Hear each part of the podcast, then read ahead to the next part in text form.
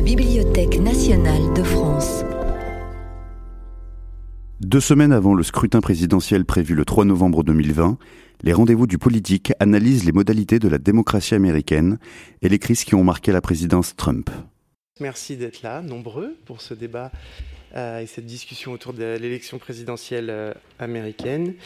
Euh, je crois que votre présence est à la mesure peut-être des questions que tout le monde se pose et un peu de notre effarement à chaque fois par rapport à la situation euh, aux États-Unis. Je vais vous présenter euh, les invités du jour. Nous avons des, invités, c'est important de le signaler, de, qualité. Donc je pense que le, débat sera, la discussion sera très intéressante. Je vous présente, on va faire comme ça, près de moi jusqu'au plus loin. Papa Ndiaye, professeur des universités à Sciences Po Paris, spécialiste de l'histoire des États-Unis, des minorités aussi des, Africains américains, euh, et euh, qui a écrit de nombreux essais, La condition noire, essai sur une minorité française, Calman Levy en 2008, Les Noirs américains chez Gallimard en 2009, Une histoire de Chicago euh, avec Andrew Diamond en 2013, je crois. un livre sur le modèle noir de Jéricho Amatis chez Flammarion récemment. Et je crois, Pape, que vous travaillé donc sur un livre sur euh, justement la question du vote crucial aux États-Unis qui s'appelle Pouvoir voter, qui sortira aux presses de Sciences Po au début de l'année 2021. Euh, nous avons à côté de lui Elisa Schell, bonjour, professeure de sciences politiques à l'Université de, Paris-Nanterre, chercheur affilié au Labo interdisciplinaire d'évaluation des politiques publiques à Sciences Po, spécialiste, elle, de la politique de santé aux États-Unis. Ce sera très important, évidemment, en raison de la question de la pandémie et de ses impacts multiples aux États-Unis. Autrice d'un livre qui s'appelle Comprendre la politique de santé aux États-Unis, paru en 2019 à l'école des, euh, aux éditions de l'école des hautes études en santé public. On parlera bien sûr évidemment de tous ces impacts de la, de la pandémie, de la pandémie elle-même et comment elle est utilisée dans la campagne présidentielle, notamment par Donald Trump. À sa gauche, Laurence Nardon, bonjour, docteur en sciences politiques de l'Université Paris 1. Euh, vous dirigez le programme Amérique du Nord à l'IFRI, l'Institut français des relations internationales. Euh, et vous êtes évidemment une spécialiste de la politique étrangère américaine, des relations transatlantiques. On parlera aussi avec vous beaucoup de la relation avec la Chine, euh, très utilisée, y compris dans le contexte de la pandémie, par Donald Trump Hein, vous savez qu'il parle de virus chinois euh, dans le contexte de cette euh, pandémie. Et vous animez un podcast hebdomadaire qui s'appelle Trump 2020. Ce n'est pas un slogan de campagne, c'est un sujet d'étude. Un sujet d'étude euh, sur la campagne, tous les, tout, régulièrement. Donc un, thème de campagne que vous déployez, que vous dépliez. on peut trouver ce podcast sur les applis de podcast et sur aussi le site de Slate et le site de l'IFRI. Et puis tout à sa gauche, tout au bout là-bas, mais je la vois bien quand même, Marie-Cécile Nave, voilà, directrice de recherche et directrice euh, des, du, attendez, du genre? C'est quoi? C'est genre et géopolitique, hein, c'est ça? De l'Observatoire, pardon. J'avais mal écrit, à, l'IRIS, l'Institut des relations internationales et stratégiques. Vous êtes aussi enseignante à l'université euh, et vous avez écrit de nombreux ouvrages, y compris depuis l'élection de Donald Trump. Hein, Trump, la revanche de l'homme blanc, chez Textuel en 2018, Géopolitique des États-Unis chez Erol en 2018. Euh, et ce livre qui va sortir dans quelques jours la démocratie féministe, réinventer le pouvoir chez Kalman Levy, apparaître dans quelques jours sur, euh, voilà, sur le rôle des femmes aux États-Unis et au monde, euh, dans le monde euh, sur les, mobilisations en cours. Alors, quelques mots rapides pour introduire ce débat. comme je l'ai dit, hein, voilà, votre présence elle est à la mesure de, de, notre effarement un peu collectif à 24 jours de la présidentielle, donc c'est tout de suite. Oui, nous sommes toujours dans cet effarement finalement depuis 4 ans. Donald Trump a bien été élu. Il est toujours là. Oui, il est candidat et il a des chances d'être réélu. Euh, en tout cas, des chances qui ne sont pas minimes. Malgré la folie de sa présidence, malgré le chaos qu'il donne à voir en permanence, euh, eh bien, il est toujours là et il est toujours en course. Alors que se passe-t-il? Comment ça va finir? Est-ce que Trump va être réélu Est-ce que Joe Biden va être réélu? Quel impact de la crise sanitaire? 215 hein, 000 personnes qui sont décédées aux États-Unis, record mondial tout simplement. Euh, quelle sera qui a déclenché une, crise économique et sociale majeure, elle aussi historique aux États-Unis? Euh, dans le contexte d'un immense mouvement social, probablement, on en parlera avec Papendiaï, mais probablement le plus grand mouvement social sur un temps aussi ramassé, limité euh, que les États-Unis euh, aient connu, évidemment contre le racisme et les brutalités policières. cocktail complexe, donc dramatique, contradictoire à bien des égards, qu'on va essayer d'éclairer aujourd'hui avec vous. Juste pour vous donner une idée, ces trois dernières semaines, Voilà ce qui s'est passé aux États-Unis pour faire comprendre un peu la, folie dans laquelle nous naviguons. Euh, une juge de la Cour suprême, Ruth Bader Ginsburg, est morte. Elle était assez âgée. Euh, tous les progressistes, parce qu'elle c'était une icône féministe, euh, ont pleuré sa mort. Tout de suite après, Donald Trump a dit Je vais la remplacer par Amy Coney Barrett, qui est une juge conservatrice, extrêmement conservatrice, catholique, qui est contre le droit à l'avortement. Euh, nous sommes dans cette période où Donald Trump essaye d'imposer euh, un vote autour de cette juge à la Cour suprême juste avant l'élection présidentielle, ce qui normalement ne se fait pas, ça ne se fait pas selon les usages, mais Donald Trump euh, va quand même essayer de le faire. S'il y arrive, la Cour suprême passera durablement à droite, avec six juges de la Cour suprême conservateurs et trois juges plutôt, on va dire, progressistes pour aller très vite. Euh, et ce calendrier, aujourd'hui encore, n'est pas certain, puisque euh, lors de la présentation euh, de cette candidate à la Cour suprême proposée par Donald Trump, le 26 septembre à la Maison-Blanche, eh bien, il y a eu, c'était en fait une présentation qui s'est transformée en cluster, et donc de nombreux élus républicains et aussi des personnalités dans l'entourage de Donald Trump ont été contaminés au Covid, et donc il y a aujourd'hui des républicains qui ne peuvent pas siéger, donc on n'est pas sûr donc, que cette nomination cette, pourra avoir lieu puisqu'il faut être euh, évidemment qu'elle soit entendue par, euh, par le Sénat et confirmée par le Sénat. Donc on est dans cette incertitude euh, absolument dramatique. il y a aussi bien sûr l'épisode du Covid de Donald Trump. Hein. vous avez tous vu les images. Je ne sais pas si vous avez vu cette vidéo de Donald Trump publiée par la Maison Blanche. Donald Trump descend de l'hélicoptère des Marines dans le, sur, le, sur le jardin de la Maison Blanche, monte au balcon, enlève son masque, salue le, salue l'hélicoptère qui vient de le déposer, euh, avec une musique de guerre, voilà, pour nous montrer qu'il est en charge, qu'il va bien, que tout se passe bien, qu'il a vaincu le Covid.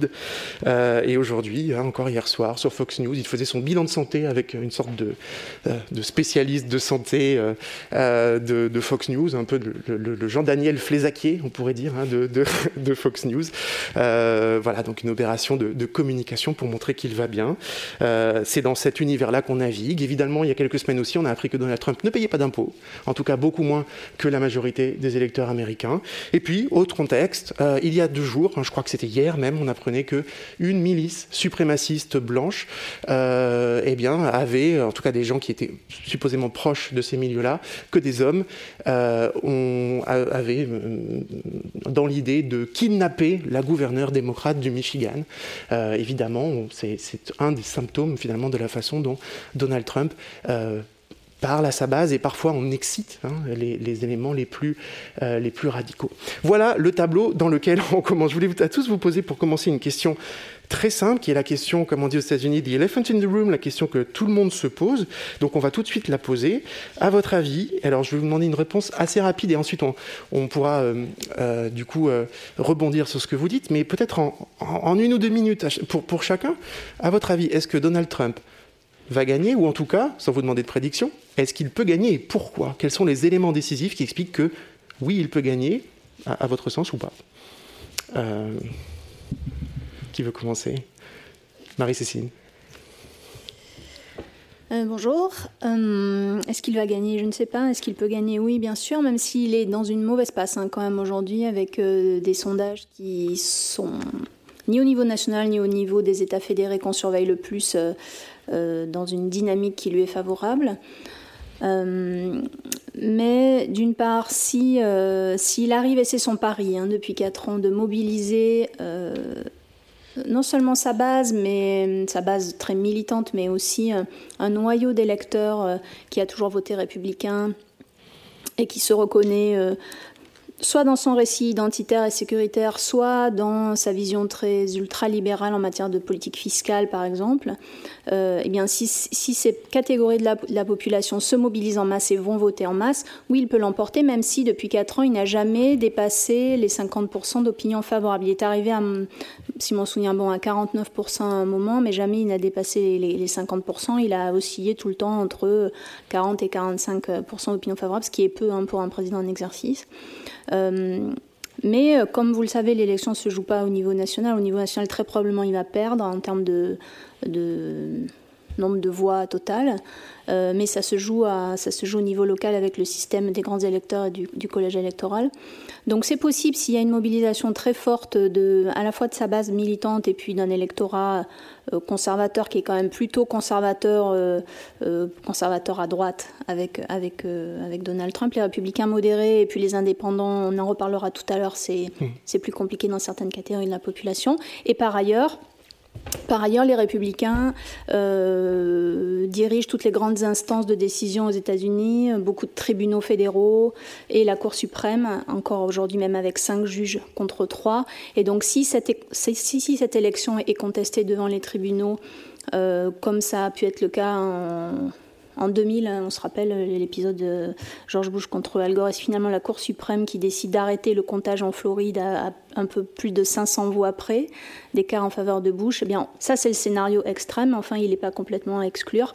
Et donc avec euh, tous les rouages, ou la plupart des rouages judiciaires euh, importants aux mains des républicains, ça peut, aussi jouer en sa faveur, même si Biden euh, l'emporte au niveau national. Laurence Tardon. Alors, euh, je prends la suite de, Marie-Cécile. Euh, merci. Euh, merci à tout le monde. moi, je vais aller un peu plus loin. Je vais dire que c'est absolument certain à mes yeux que Biden va gagner de très loin le vote populaire au niveau national. Comme l'a dit Marie-Cécile, il est Biden est depuis des mois à 53% euh, d'intention de vote dans les sondages au niveau national contre 45, 47 euh, ou même moins pour Trump. Donc au niveau national, c'est évident que euh, Biden aura sans doute encore plus de voix d'avance par rapport à Trump que Hillary Clinton n'en avait eu en 2016. Elle avait eu à l'époque, rappelez-vous, 3 millions de voix de plus que Trump. Mais à l'époque, et ça peut se reproduire aujourd'hui, le découpage par État avait euh, attribué le plus grand nombre de grands électeurs à Trump, d'où sa victoire. Alors, est-ce que ça se produira? Je pense que cette fois-ci, les démocrates sont prévenus que l'abstention euh, est très dangereuse euh, pour, eux s'ils veulent se débarrasser du président qu'ils détestent, Trump. Et donc, je pense que ce qu'on voit dans les États flottants, donc ces États à surveiller, c'est que là Quels sont-ils peut-être? Alors, euh, oui. Non, non, mais en, deux mots, parce que c'est toujours important. Euh, on parle, les, plus chauds à l'heure actuelle, c'est la Floride, l'Iowa, la Caroline du Nord, euh, l'Ohio et la Pennsylvanie. Et dans la plupart de ces États, on voit là aussi l'écart se creuser entre Biden et, en avant et Trump derrière. Donc, it's looking good pour les démocrates. Hein. D'autant plus qu'il y a dans le camp républicain aujourd'hui une atmosphère un peu d'affolement, hein, de nervosité. Euh, les, républicains qui travaillent à la Maison Blanche commencent à passer des coups de fil pour chercher à se recaser, donc c'est pas bon signe pour, euh, euh, eux. généralement, c'est mauvais signe. mais là, donc voilà ce que j'ai à dire de positif pour le camp démocrate.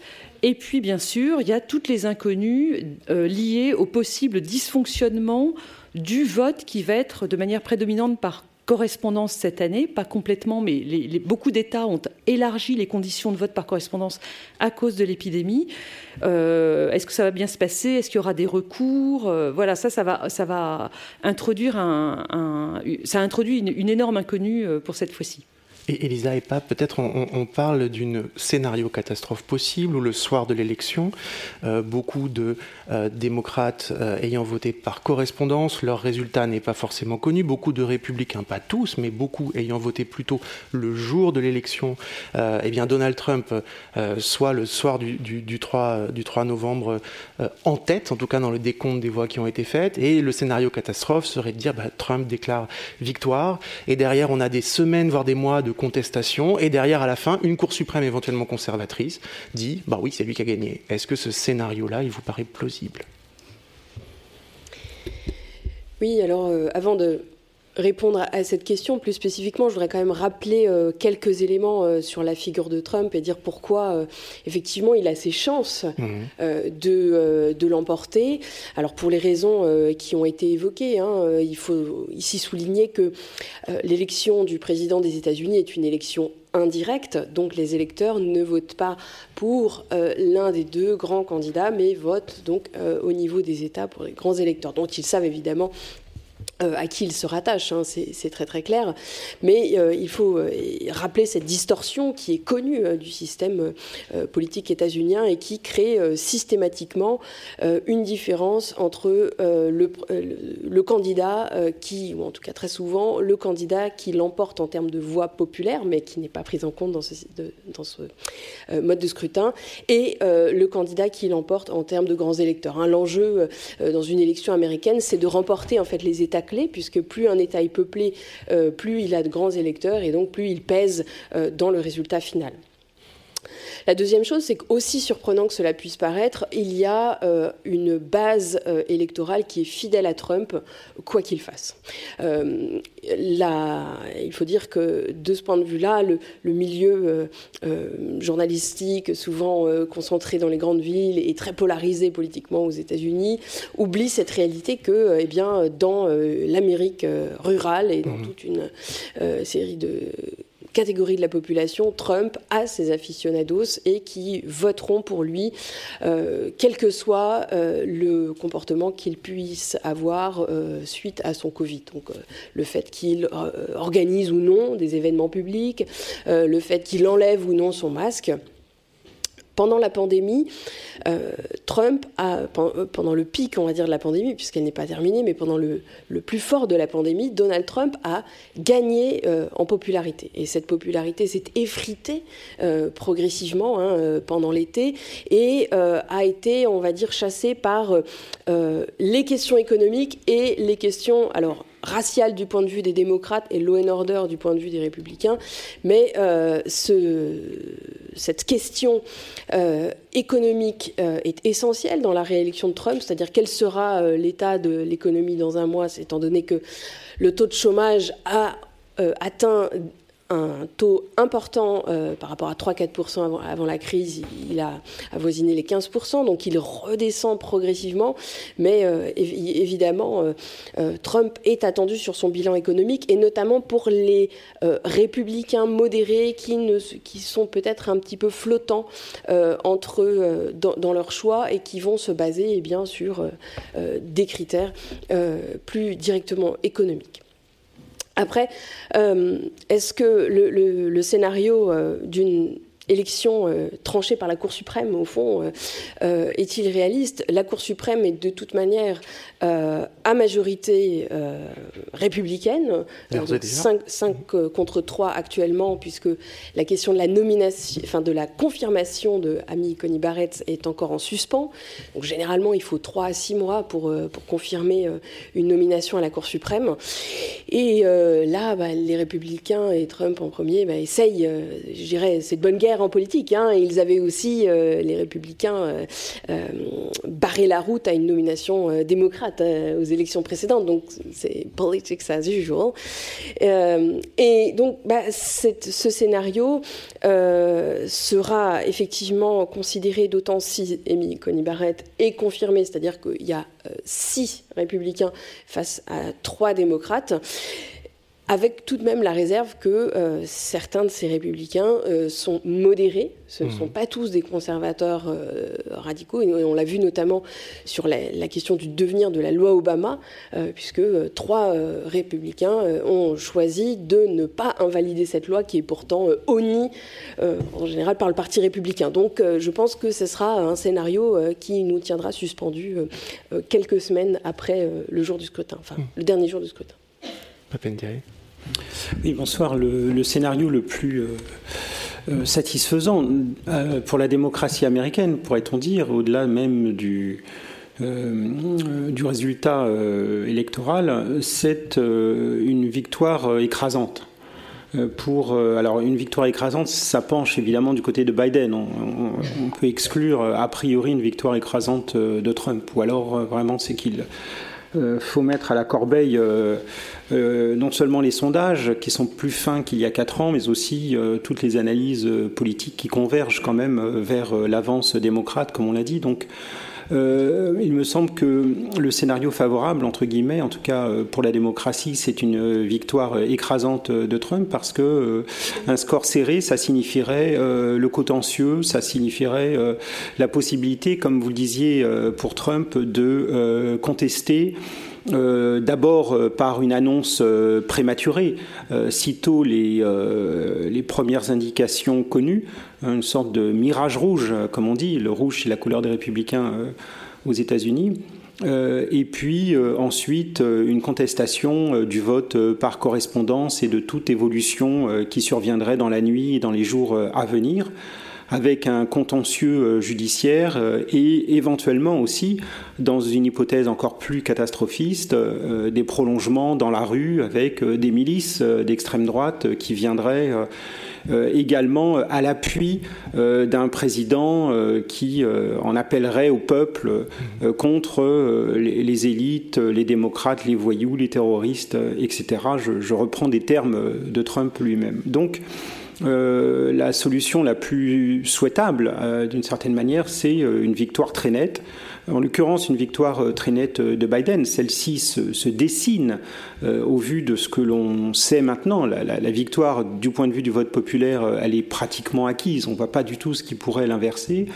En revanche, l'ampleur de l'écart du point de vue des grands électeurs, elle, est encore inconnue. Il y a beaucoup d'États qui sont très tangents, même si quand même il y a des grandes tendances qui se dessinent, comme j'ai dit. Et donc, euh, ça dépendra de la capacité des démocrates à, mobiliser leur électorat, euh, l'électorat qui a pu s'abstenir euh, il y a quatre ans, notamment l'électorat de Bernie Sanders, qui, il y a quatre ans, est resté en partie à la maison parce qu'il n'était d'ailleurs pas associé à la campagne d'Hillary Clinton, qui a mis de côté Sanders il y a quatre ans. Euh, de cet électorat-là, de l'électorat minoritaire aussi, l'électorat africain-américain. Dans un État comme le Michigan, par exemple, c'est un État qui est une population qui est concentrée à Detroit. Hein. Et donc la, question de la mobilisation des, des Africains-américains dans les quartiers noirs de Detroit, c'est la question centrale euh, pour faire basculer le Michigan du côté démocrate. Le Michigan avait voté de peu en faveur de Trump euh, il y a quatre ans à la, surprise générale. Donc la question de la mobilisation, elle est tout à fait, euh, euh, elle est tout à fait essentielle. Et c'est une mobilisation qui est en partie entravée par les, républicains qui ont plutôt intérêt à ce que la participation électorale soit la plus faible possible. Dans l'ensemble, les démocrates euh, gagne lorsque la participation électorale est très forte, mmh. parce qu'ils mobilisent des groupes qui sont des groupes euh, socialement euh, plus fragiles, des gens qui, par exemple les jeunes, y compris les étudiants, qui se déplacent beaucoup et qui ne sont pas forcément inscrits sur les listes électorales, les minorités bien sûr. Donc les démocrates ont intérêt à une forte participation électorale, les républicains ont intérêt quand même à, la limiter et ils s'y ingénient depuis euh, plusieurs années déjà euh, par mille et, manières hein, afin de limiter la participation électorale euh, là où ils le peuvent, là où ils sont au pouvoir, puisque toutes ces dispositions-là sont des dispositions qui relèvent des États. Donc il y a quand même des points d'interrogation pour savoir si, au fond, euh, une volonté populaire euh, qui euh, s'exprimerait, et même de manière très nette, encore plus nette qu'il y a 4 ans, avec plus de...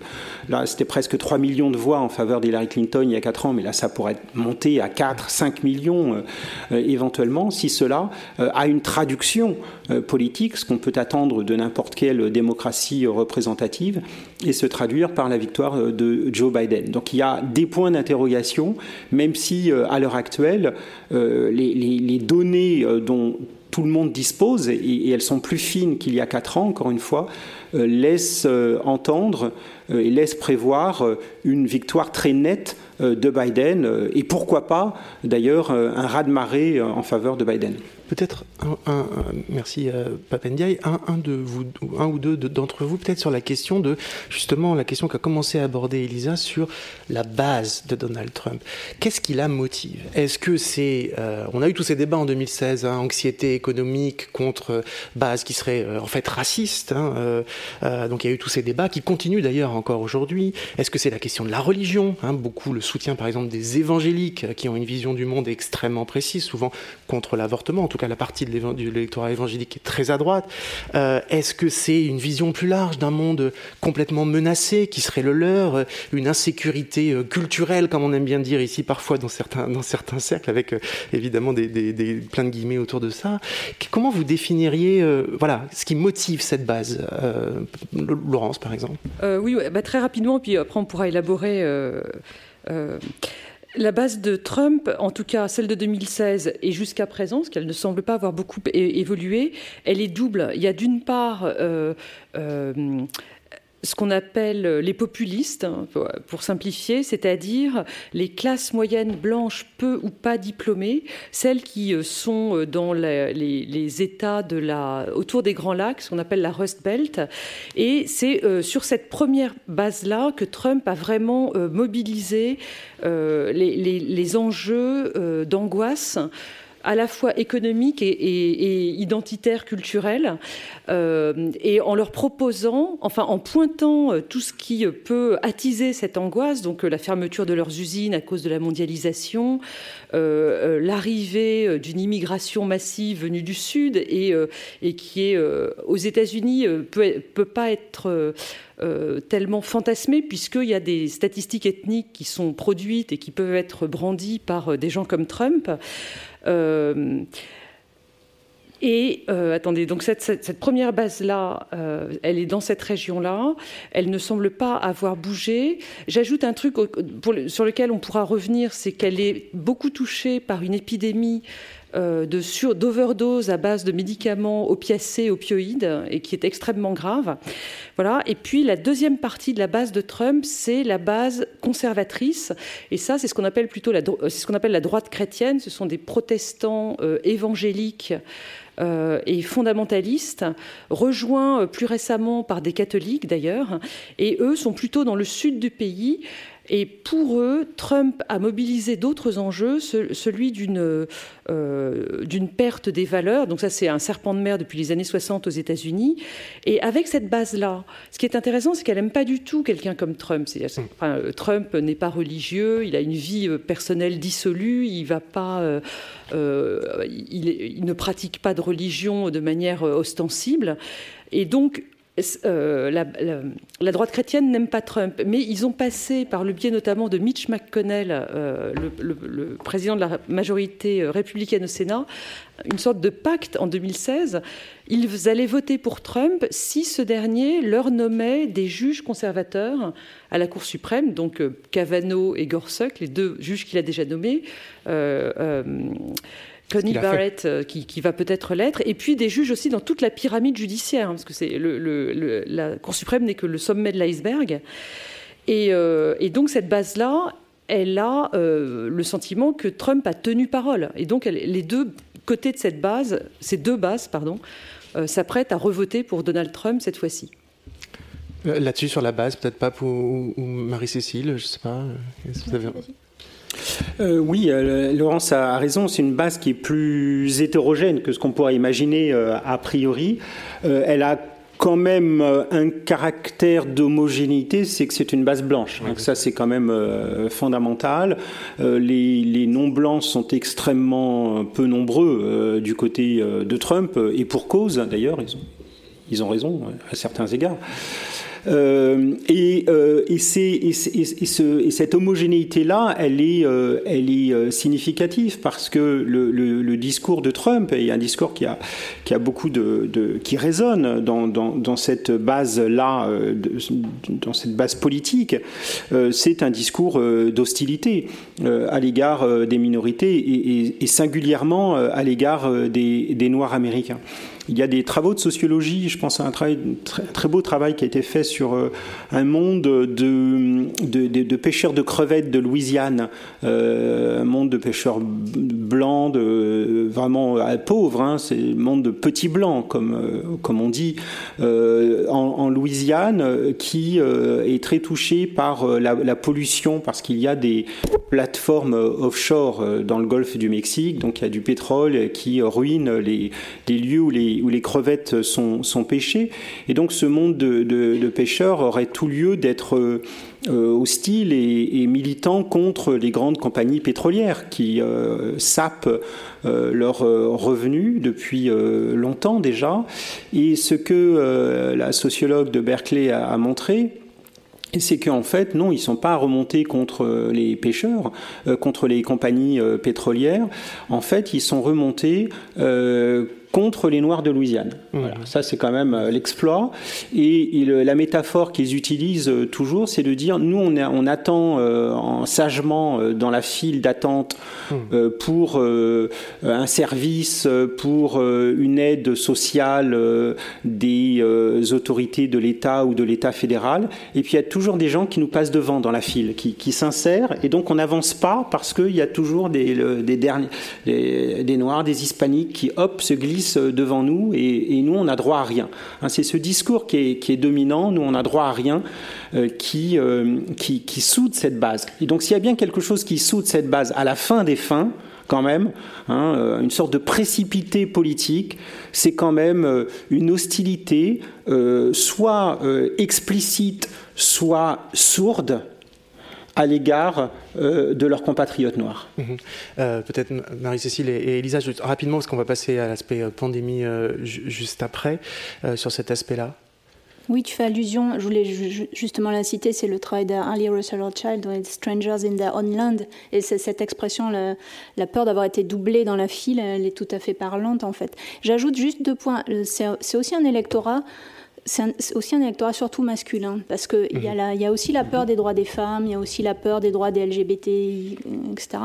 Et c'est un, un, électorat qui a du mal avec certaines évolutions à la fois démographiques, puisque les États-Unis sont en train de devenir un pays où les Blancs euh, d'origine européenne seront minoritaires d'ici euh, une vingtaine d'années. Et donc, Trump, il permet un peu de conjurer cette évolution démographique qui est pourtant inéluctable. Et ils ont peur aussi d'une certaine évolution culturelle où c'est plus le père de famille, l'homme qui amène euh, le salaire à la maison. Il y a le développement des emplois féminins, le développement des droits des femmes, les femmes divorcent, etc.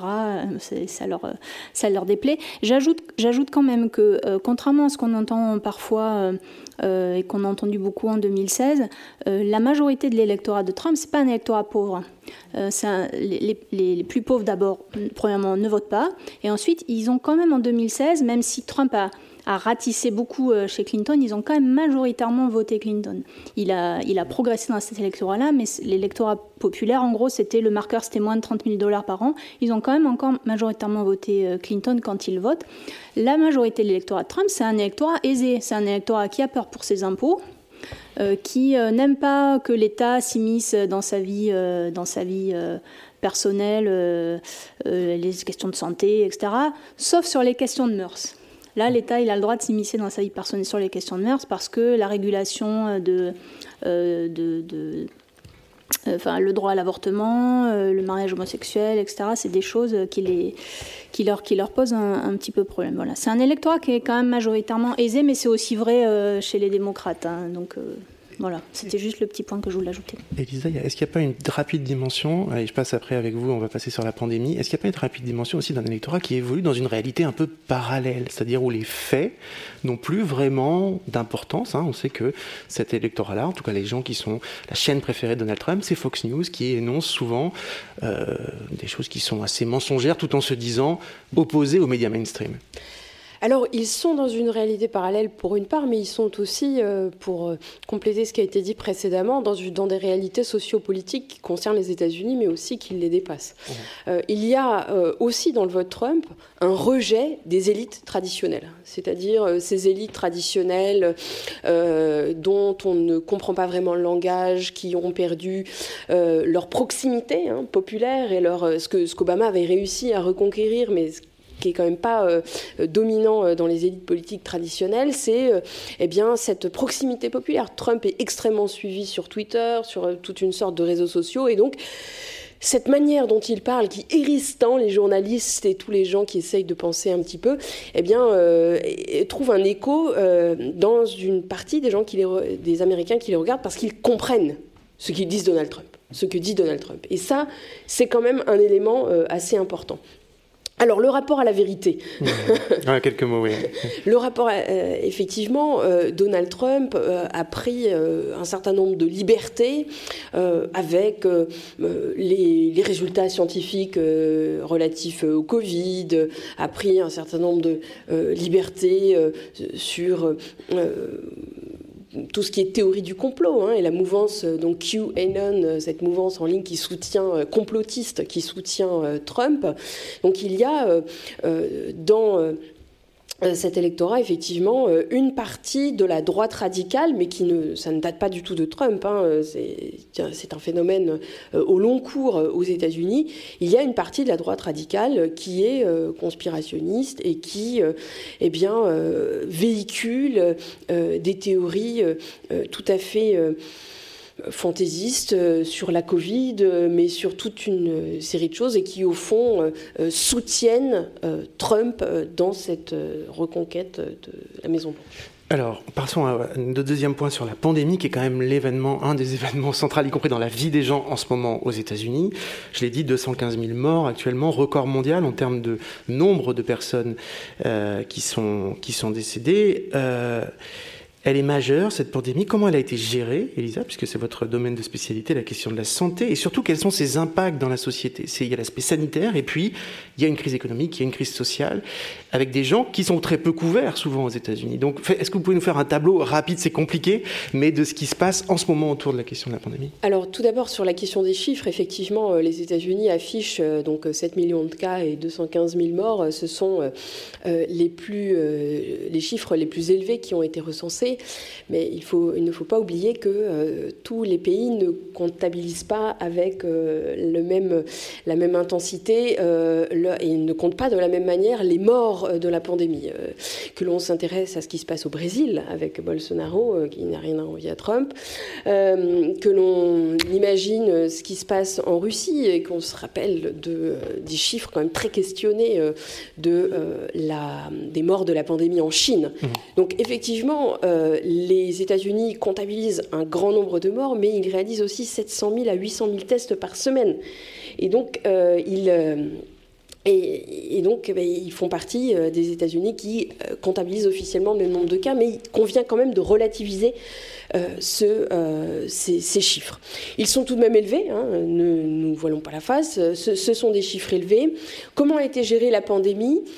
Alors, il faut d'abord, si on revient à l'annonce déjà par l'OMS hein, de la pandémie qui a été assez tardive, euh, il faut le rappeler, hein, début mars, alors que c'était une pandémie qui s'est euh, dessinée, on va dire, fin décembre euh, et janvier.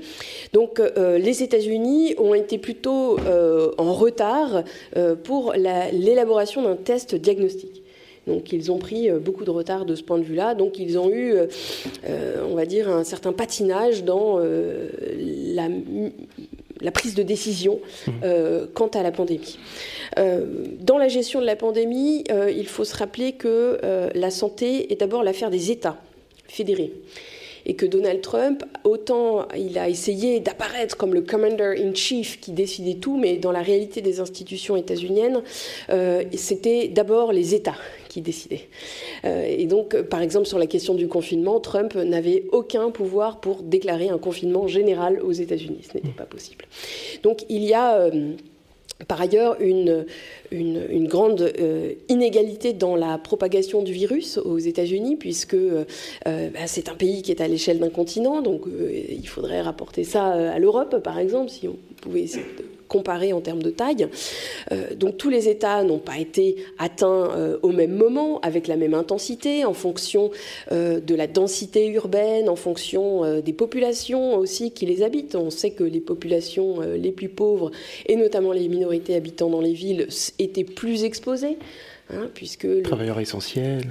Euh, alors pour les pour des raisons qui tiennent euh, aux emplois euh, qu'elles occupent, donc effectivement les métiers de service, caissière, livreur, mais aussi dans le secteur de la santé où les petits emplois sont principalement occupés par des Afro-Américains, donc ce qui les expose davantage, en plus d'autres facteurs qui sont liés à la pauvreté comme l'obésité. et on sait que le, on a plus de chances de mourir du coronavirus quand on a eh bien des problèmes cardiovasculaires ou un certain nombre de pre-existing condition, comme on dit, c'est-à-dire de maladies euh, eh bien préexistantes. Donc cette gestion de, cette gestion de crise a été euh, aussi significative du point de vue euh, du budget qui a été alloué, puisque 2200 milliards ont été votés par le Congrès pour couvrir les frais de, de, tests et d'hospitalisation de ceux qui n'étaient pas assurés. Donc le débat, c'était, eh bien, ceux qui ne sont pas assurés, est-ce qu'on leur donne une assurance pérenne? Donc Trump, les républicains, ont dit non, clairement. mais en revanche, il y avait des mesures plus circonstancielles où de l'argent était versé aux hôpitaux pour prendre en charge ces populations. Donc la gestion de la crise n'a pas été, je dirais, catastrophique du point de vue de euh, l'état euh, des infrastructures et de leur très inégale euh, répartition, mais effectivement, bah, avec une, une telle population et des foyers importants, puisque beaucoup de grandes villes et beaucoup de pauvreté concentrée eh bien, sont des, ont été des catalyseurs dans la propagation du virus. Oui, Marie-Cécile, par exemple, avec quand même une explosion du chômage hein, qui est d'une ampleur euh, jamais vue depuis la, Grande Dépression. Ça, c'est aussi la conséquence euh, sociale, économique de, de, la pandémie. Oui, et puis Trump a continué de démanteler l'Obamacare pendant la pandémie. Il ne faut, pas, il faut pas oublier ça. Certes, c'est du, côté des États fédérés que ça se joue, mais il a continué à couper les fonds dans Medicaid, par exemple, mmh. qui est l'assurance santé pour les plus démunis, et ce, alors que la pandémie était euh, enfin, jouée à plein. Donc il y a quand même une volonté aussi de continuer la politique de, démantèlement, de démantèlement de, ce qu'a fait son prédécesseur, ce qui fait partie des obsessions du président Trump, de vraiment de défaire euh, l'héritage de Barack Obama, de disqualifier son image, quelles que soient finalement les conséquences en termes, euh, sur le plan de l'intérêt général. Euh, oui, alors sur l'économie, ça, ça c'est un peu, un peu un de ces gros problèmes de, de cette campagne. C'est-à-dire que c'est quelqu'un qui a beaucoup joué euh, sa réélection sur la bonne santé de l'économie, d'une part, et la bonne santé de la bourse, d'autre part. C'est pas forcément toujours lié, mais enfin bon, euh, jusqu'ici, il avait les deux. Alors la, bourse, euh, la bourse a un peu baissé là, me semble-t-il, après l'annonce de sa maladie et la, la manière dont il l'a gérée aussi. Mais sur le plan économique, évidemment, l'explosion du chômage, même si ça même si ça, remonte un petit peu euh, depuis quelques semaines parce que c'est une économie euh, où on, trouve, on perd facilement un travail, mais on peut aussi en, retrouver un facilement malgré, la, malgré ou grâce à la flexibilité euh, de l'emploi. Mais évidemment, là-dessus, il a, il a, perdu des points et, c'est un des domaines dans lesquels, électoralement, il est jugé le plus crédible, l'économie même, même la reprise économique après la pandémie. Il demeure d'être jugé majoritairement mmh. Euh, crédible aux États-Unis là-dessus. En revanche, la, gestion euh, sanitaire de la pandémie, là-dessus, il est évidemment euh, il, est une image catastrophique, y compris dans, certains, dans certains points de son électorat dont il a absolument besoin pour gagner. Mmh. Parce que, comme j'ai dit tout à l'heure, il, mise pour être réélu, euh, même si ça semble quand même de plus. Alors on est dans une phase quand même difficile hein, pour lui. Il a besoin que toutes les couches de la, population euh, républicaine votent pour lui, non seulement sa base fervente, mais aussi des, couches de la population qui euh, se rendent, enfin qui s'abstiennent moins que d'autres, qui sont plus enclins à participer, en particulier les seniors. Et les seniors euh, de plus de 65 ans, disons, en gros, euh, plutôt républicains modérés, plutôt indépendants, qui avaient euh, pu voter Trump en 2016, là, ils ont une image de, Trump gestionnaire de la, de la, pandémie sur le plan sanitaire catastrophique. Et c'est une catégorie de la population qu'il a besoin de reconquérir. D'ailleurs, il a fait quelques, quelques communications ces derniers jours en disant, ouais, moi aussi, je suis un senior j'ai battu le Covid, ne vous laissez pas euh, dominer par euh, la, maladie. C'est facile quand on a eu 20 euh, médecins autour de soi et des, traitements expérimentaux dans un hôpital privé. Bon. Il a même dit je suis un seigneur mais j'en ai pas l'air. Voilà, je, me, sens mieux.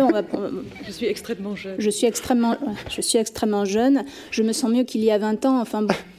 Ce qui, ce qui, est, tout ça pour dire que, j'anticipe peut-être sur, sur, sur la suite, mais Trump, c'est une marque. C'est avant tout une marque, Trump.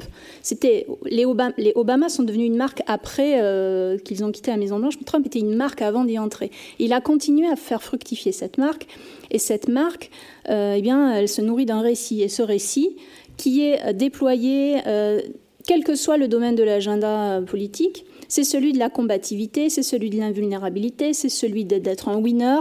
Pour Trump, il y a les winners et les losers dans, tous les domaines, politique étrangère, politique intérieure, médias, etc. Les winners et les losers. C'est un outsider. Et d'ailleurs, s'il y a des théories du complot contre lui, euh, euh, parce qu'il retourne toujours le truc euh, disant les complotistes sont les démocrates, les, complotistes sont les fake news médias, c'est eux qui veulent ma peau, etc. C'est bien la preuve que j'ai raison. Si tout le monde est contre moi, c'est bien la preuve que j'ai raison. Donc c'est l'image de l'homme qui s'est fait tout seul, même si c'est faux, l'image de l'outsider, du winner, du combatif. Et donc le récit sur la pandémie, On verra si, ça a été judicieux de, privilégier ce, récit-là dans son électorat. C'est de, de euh, de dire voilà, j'ai vaincu la maladie, je suis maître de mon corps, comme je suis maître euh, du pays, comme je dirige le pays, je, suis toujours aux commandes du pays.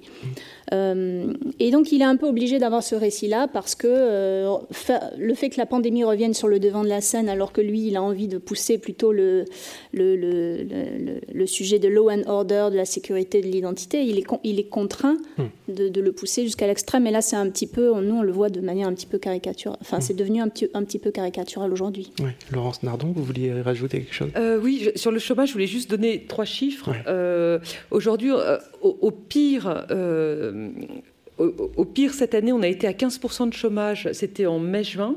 Là, on est redescendu à 8% de chômage. Donc, euh, pour des Français, c'est à peu près OK. Mais il faut savoir qu'avant la pandémie aux États-Unis, on était au plus bas, c'est-à-dire au chômage de friction, entre 2 et 3%, qui était vraiment un étiage extrêmement bas qu'on n'avait pas atteint aux États-Unis depuis des années. C'était juste pour situer euh, euh, où on en est aujourd'hui sur ce point-là. Mais plus, plus largement et très rapidement, de manière très synthétique, je voudrais juste replacer l'histoire du Covid dans euh, le système de santé américain. Donc, comme vous savez, aux États-Unis, pour des raisons de, culte de la, de la liberté, de la responsabilité individuelle, euh, il n'y a pas de système de santé universel public comme la sécurité sociale en France. Il y a Medicare pour euh, les plus âgés, Medicaid pour les plus pauvres, mais au milieu, euh, on se débrouille avec des mutuelles qui sont des mutuelles pour, pour, pour essentiel privées qui vous sont euh, vendues, rien n'est gratuit, lorsque vous avez un emploi. Si vous perdez votre emploi, généralement, vous perdez aussi votre mutuelle et c'est très embêtant. C'est très embêtant parce que ce qui complète ce tableau, à la limite, pourquoi pas vivre dans un monde libéral où on se débrouille tout seul, why not? Mais l'autre pendant qu'on oublie parfois de mentionner sur le système de santé américain, c'est que ce système, il est invivable pour les Américains de la classe moyenne. Euh, euh, la classe moyenne, parce que les plus pauvres ont Medicaid, justement. Mais enfin bref, euh, il est invivable parce que les prestations médicales sont extrêmement chères aux États-Unis. les médicaments euh, les séjours à l'hôpital avec les facturations surprises. Six mois après, on reçoit une facture de 10 000 dollars parce que euh, un médecin a fait un passage de trois minutes dans votre chambre et vous n'étiez même pas au courant. Bref, euh, ce, qui, crée le, malheur et, le fait le malheur pour les Américains et le fait que le premier motif de faillite personnelle aux États-Unis, ce sont les défauts liés aux frais de santé, c'est d'une part, ce système très libéral, mais surtout, à mon sens, d'autre part, la cherté même des, euh, euh, des prestations médicales. Mmh. C'est tout. Euh, et avec cet élément quand même qui est intéressant pour justement on va enchaîner après sur les éléments de bataille culturelle. Hein. En ce moment, vous voyez des clip de campagne de Joe Biden euh, qui met son masque et qui montre l'image de Donald Trump qui enlève son masque. Donc le, Covid est devenu vraiment un élément là le plus contemporain de la bataille culturelle aux États-Unis, bataille culturelle sans cesse renouvelée. Justement, en parlant de bataille culturelle, vous voyez, mais l'art de la transition. Euh, je voudrais qu'on parle aussi évidemment d'un autre élément contextuel tout à fait majeur, qui est la mobilisation euh, du printemps contre les violences policières, contre le racisme. Hein qui n'est pas nouvelle, Black Lives Matter 2014, 2015, euh, et c'est le, retour de ça après la mort de George Floyd euh, le 29 mai euh, à Minneapolis, tué en direct, asphyxié par un, policier de Minneapolis. Pape Ndiaye, quelle va être, d'abord, quelle a été l'ampleur pour restituer, et quelle va être la résonance, quelle est la résonance de cette mobilisation majeure, dont certains disent qu'elle est quand même absolument historique, dans l'élection, dans ce qui est en train de se jouer là aux États-Unis? Vous avez raison de dire que c'est une euh, mobilisation historique. On peut euh, dire d'ailleurs que c'est mm, la plus grande mobilisation sociale de l'histoire du pays. Il n'y a, pas d'équivalent euh, ni dans les années 60, moment de mobilisation, ni euh, dans les grandes mobilisations euh, ouvrières de la fin du 19e siècle, du début du 20e. C'est de très loin la plus grande mobilisation du, pays, qui, s'inscrit dans une longue histoire, qui est celle des, protestations contre les violences policières.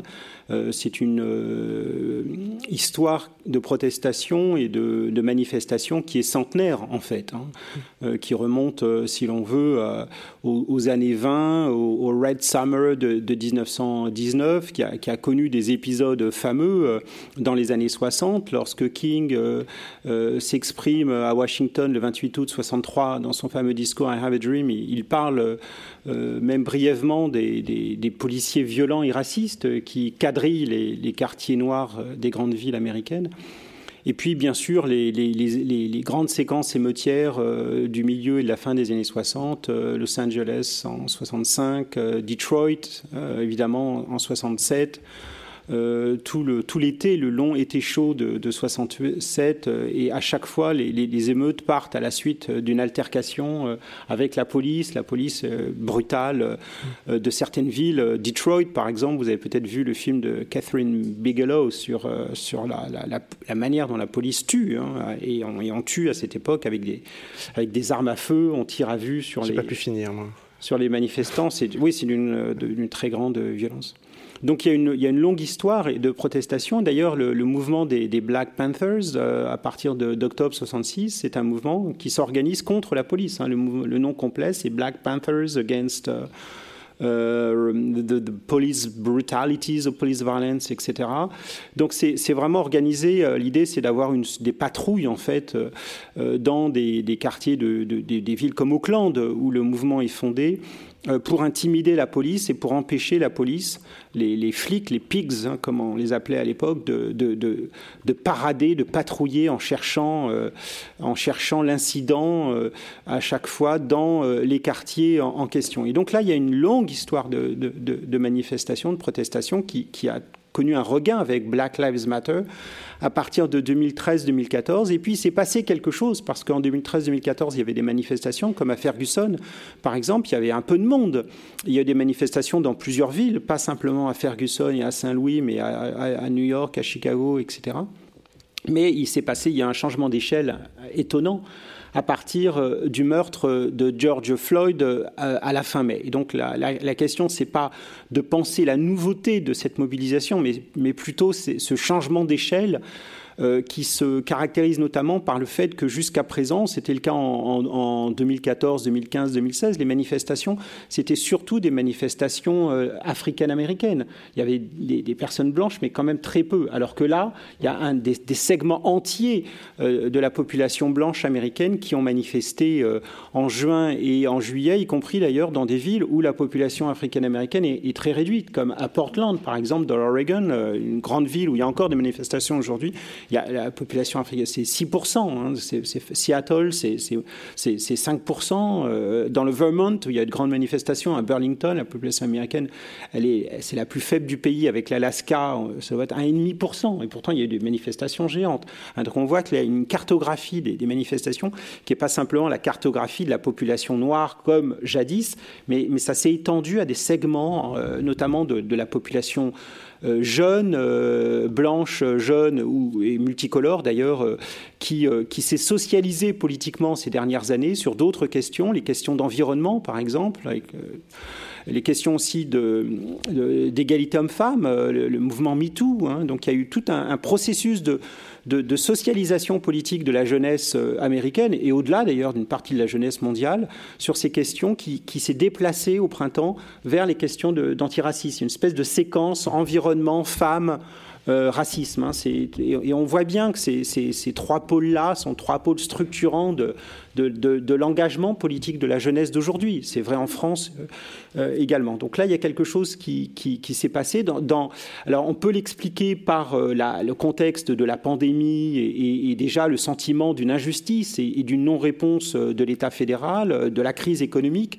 Bien sûr, d'ailleurs, George Floyd lui-même était le, fruit de cela, parce qu'il venait du, Texas, il s'était récemment établi dans le Minnesota en raison des événements économiques et de la pandémie. Et puis, il y a aussi une autre dimension, je pense, qui est tout à fait centrale et qui, qui, permet aussi de comprendre l'ampleur de, la manifestation, c'est euh, aussi l'opposition à Trump. Hmm. Hein, c'est quand même ça aussi euh, euh, qui, qui, est central, par contraste avec les manifestations de 2014-2016 qui se produisaient sous l'administration Obama. Donc, il s'agissait aussi, à cette époque, d'en appeler à ce que l'administration soit un tout petit peu plus active sur cette question. Obama qui, avait un peu réagi avec retard à l'aube de son deuxième mandat sur ces questions de violence policière. Donc il s'agissait un peu de pousser le gouvernement fédéral à ce, qu'il, ce que lui-même pousse les, villes et puis les autorités euh, locales à, agir, tandis qu'ici, c'est, pas autre, c'est bien autre chose. Il ne s'agissait pas de pousser le gouvernement fédéral. C'était beaucoup, personne ne se faisait aucune illusion sur euh, Trump. Euh, il s'agissait vraiment de, d'une mobilisation aussi contre Trump, mmh. avec d'ailleurs un centrage, y compris des manifestants, autour de la Maison Blanche. Hein. Donc on voyait bien que, que, la, la, la, colère, que l'exaspération, elle était tournée non seulement vers les, les, policiers, mais, mais, également vers celui qui, euh, par ailleurs, qualifiait les manifestants euh, euh, de, et les insultait de façon très régulière, tout en faisant des clins d'œil appuyés à la police, en laissant clairement entendre que pour lui, la police agissait bien et qu'il n'y a d'ailleurs pas de question de racisme structurel aux États-Unis. C'est ce que le vice-président Pence, d'ailleurs, a répété il y a quelques jours dans le débat vice-présidentiel contre Kamala Harris. Donc il y a aussi cette variable Trump hein, qui a joué, qui a, qui a accru encore l'ampleur euh, de la manifestation, des manifestations au-delà, je dirais, des, des, mondes habituels mobilisés euh, dans tous les recoins euh, des, des États-Unis. Et puis, je pense qu'il y a enfin une, une, variable, une part aussi de, de non prévisible.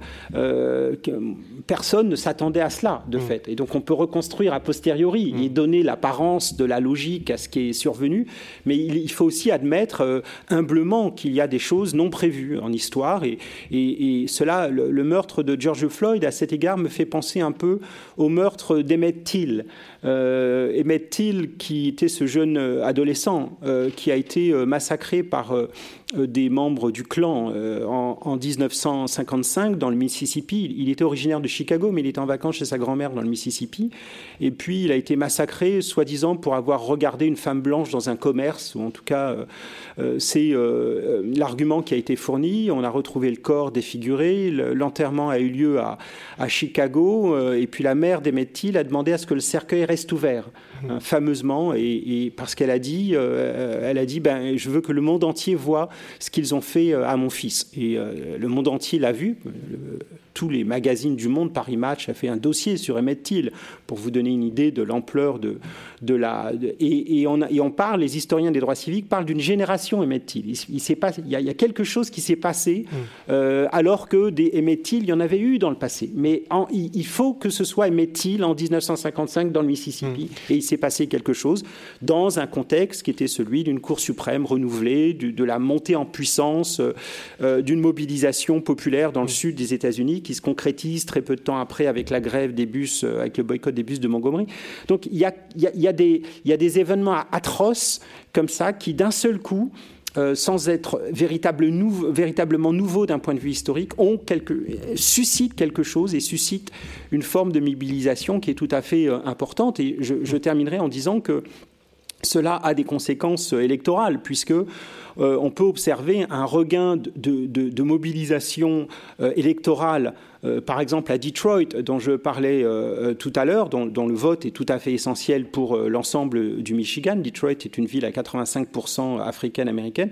Et donc il y a un regain d'inscription sur les listes électorales à partir mmh. de, juin et, juillet, avec des gens qui n'étaient pas forcément décidés à voter, d'autant que Joe Biden ne suscite pas un enthousiasme absolument délirant.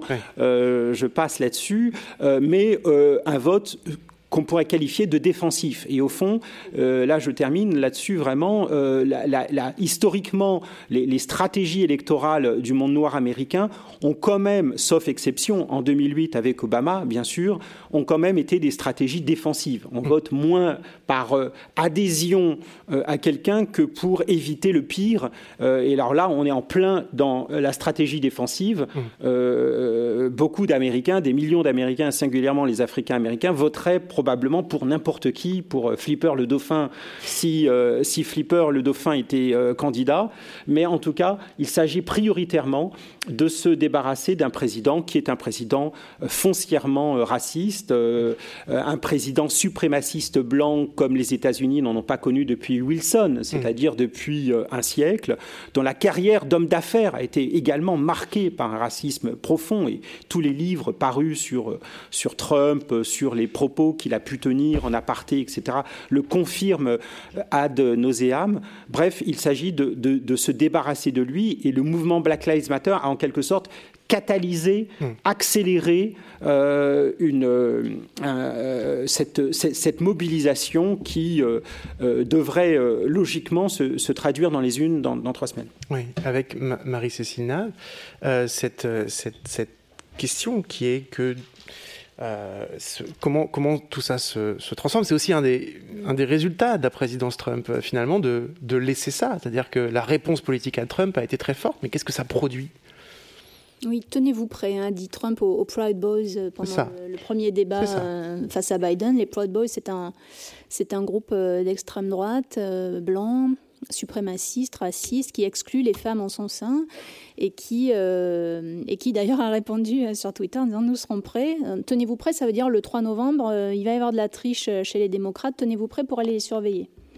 Donc c'est un appel, à peine masqué à la violence lancé par le président euh, devant des, dizaines de millions de téléspectateurs. Donc c'est pas juste euh, un soutien passif euh, à cette partie-là ultra minoritaire hein, quand même de l'Amérique. Il faut le rappeler cette, Amérique ultra raciste qui est ultra minoritaire, mais qui il fait pas juste que les retweeter sur que, les retweeter. Il, lance des il lance des messages qui sont qui sont de plus en plus explicites et ce alors qu'il et ce, alors qu'il traverse une, phase, euh, je, je l'ai dit déjà deux fois, mais un peu difficile dans les sondages. Et oui, effectivement, un des, euh, un des legs euh, du Trump, dans les legs du Trumpisme, il y a le Trump.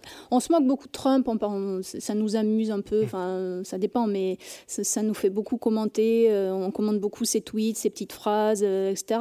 Mais c'est très sérieux Trump. Trump, c'est un vrai projet de société c'est un vrai projet de société qui se traduit dans, un agenda, dans un programme dont on parle peu parce qu'on est un peu obnubilé par, euh, mm. Par euh, toutes les agitations euh, sur Twitter et ailleurs, les petites phrases, les images.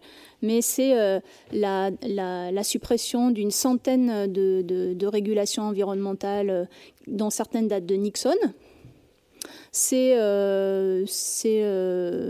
un chèque en blanc qui est donné euh, aux États fédérés qui veulent euh, combattre euh, les droits des femmes. C'est aussi la possibilité qui a été validée par la Cour suprême de permettre à toutes les entreprises qui, qui ont l'obligation de mettre en place Obamacare de ne pas rembourser les frais de santé gynécologique. C'est très concret, Trump. Et c'est aussi, au-delà de ça, de faire exploser les normes institutionnelles de faire exploser les normes rhétoriques, de faire exploser les, normes démocratiques et de mettre les institutions à son service euh, pour, euh, euh, pour, pour, voilà, pour servir un pouvoir personnel, pour servir un agenda que lui seul aura décidé. Et, un des exploits de Trump, c'est d'avoir mis derrière lui le Parti républicain en rang. Et ça, c'était pas gagné en 2016. En 2016, le Parti républicain était très divisé, vis-à-vis de Trump. Et ils n'étaient pas ils n'étaient pas très très contents qu'un président comme ça arrive au pouvoir. Eh ben, il a réussi à mettre le parti en ordre de bataille derrière lui. Il y a un seul sénateur républicain qui a voté l'impeachment euh, au début de l'année, c'est Mitt Romney, qui s'est pris après évidemment une salve d'insultes euh, sur, euh, sur Twitter. Mais bon, le, Trumpisme, c'est très concret. Ça, ça, donne des idées à d'autres, gens. Bolsonaro était, par exemple, fait exactement la même chose. Il est d'ailleurs surnommé le Trump tropical mais oui, et, de ce côté-ci de l'Atlantique, c'est aussi, ça donne aussi un certain nombre d'idées à certains en termes de discours, en termes de projets de société. On dit finalement Trump il a gagné, il fait exploser les normes institutionnelles, tout est permis, donc pourquoi pas nous? Mais le Trumpisme, c'est aussi l'anti-Trumpisme, et euh, je rejoins tout à fait ce que, disait Papandia, c'est-à-dire que ce sont des, pans entiers de l'Amérique qui se mobilisent et qui se mobilisent aussi ensemble. C'est-à-dire qu'il y a l'antiracisme, le féminisme aussi. Le féminisme, c'est une des, premières oppositions à Trump dès janvier 2017. Les, Women's March dès janvier 2017, c'est 4 millions de personnes euh, dans la rue, c'est un mouvement euh, vraiment mondial.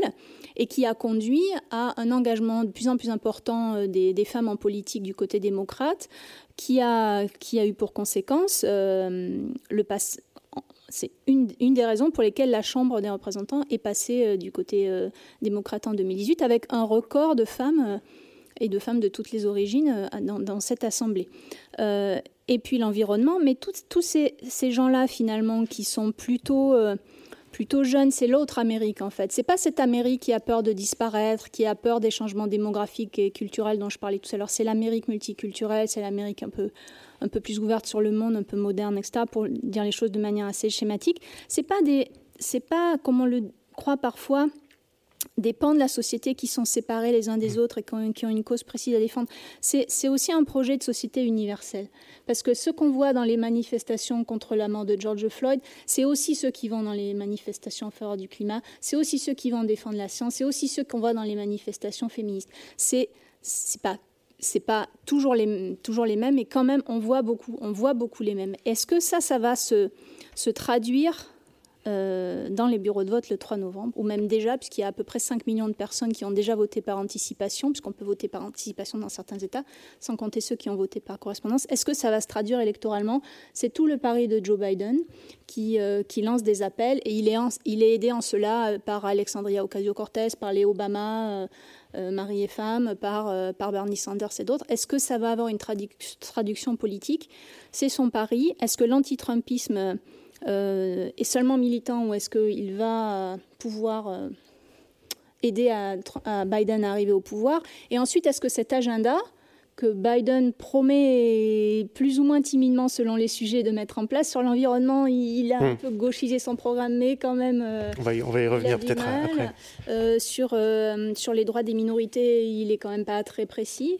Est-ce que ça va se traduire après en politique publique? Et eh ben, on suivra ça peut-être dès le 20 janvier. Laurence Nardon, je crois que vous vouliez rebondir. Oui, oui, je voulais juste rajouter quelque chose que je trouve extrêmement intéressant, c'est que ce mouvement de...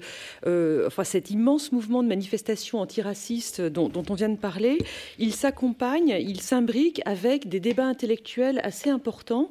Et je voudrais en citer deux à propos de la, cause des minorités aux États-Unis. Le premier, c'est le, le, mouvement, enfin toute la réflexion en faveur d'un vaste projet de réparation.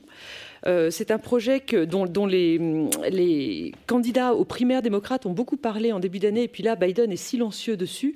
Mais enfin, euh, je pense que l'aile gauche de son parti euh, lui rappellera ce projet. C'est un projet qui, a été, qui existe depuis, on en a entendu parler en 1865 la première fois, puis après il y a un long silence jusqu'en 2014, où l'écrivain Ta-Nehisi Coates écrit un article retentissant dans The Atlantic pour réclamer un immense programme de réparation économique pour les descendants d'esclaves aux États-Unis. Donc c'est un, alors après euh, euh, regardez en ligne, il y, a, des choses extrêmement détaillées sur la manière dont ça pourrait se passer. Ça se chiffre en, milliards. Euh, ce serait l'idée de donner par exemple des comptes épargne à tous les petits enfants qui naissent, disponibles à leur majorité pour financer leurs études ou l'achat d'une maison. Enfin les enfants descendants prouvant leur descendance. Donc c'est un petit peu problématique certainement. Donc ça c'est un premier projet très important. Et, par exemple, Bernie Sanders, pendant la primaire, était, pas, était assez hésitant hein, sur euh, cette Bernie Sanders, oui, parce que Bernie Sanders n'était pas positionné en 2016 déjà sur les questions euh, de minorité, mais plutôt sur les questions sociales. C'est toujours cette, euh, cette dualité. mais il, était, il en a beaucoup plus parlé cette fois-ci, hein, en 2002. Hmm. ok, mais je ne vais pas trop m'étendre là-dessus. Le, second projet, enfin le second euh, mouvement intellectuel, c'est ce mouvement qui s'appelle 1619. Euh, Ça, c'est un, article du New York Times de août 2019 qui appelle à repenser l'histoire des États-Unis, non pas à partir de 1776, donc la déclaration d'indépendance, mais 1619, qui est la date de l'arrivée des premiers esclaves aux États-Unis. Euh, en l'occurrence, non, pas aux États-Unis, excusez-moi, 1619, c'était dans les colonies britanniques d'Amérique du Nord.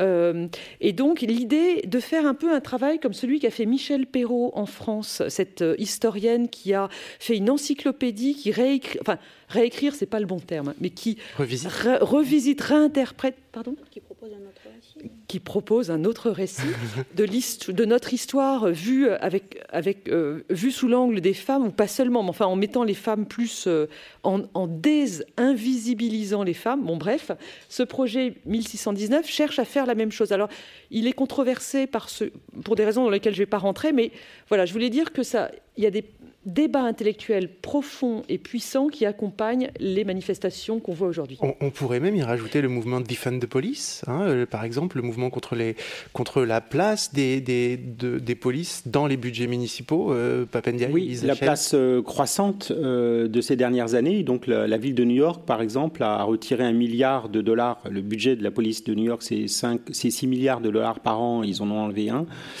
Euh, et contrairement à ce que dit Trump, c'est pas, ça prive pas tellement la police d'agents, etc. C'est plutôt que ça limite leur capacité d'achat d'armes, et notamment euh, le fait que ces 20 dernières années, les polices américaines se sont rééquipées avec des rebuts euh, d'armes vendus à, bas prix par l'armée américaine de retour d'Irak et, d'Afghanistan. Et donc, il y a une sorte de, de militarisation de la police ordinaire qui est un problème évident même si on notera au passage que George Floyd a été euh, tué à l'ancienne, si j'ose dire, euh, avec un moyen tout à fait artisanal et pas du tout militaire.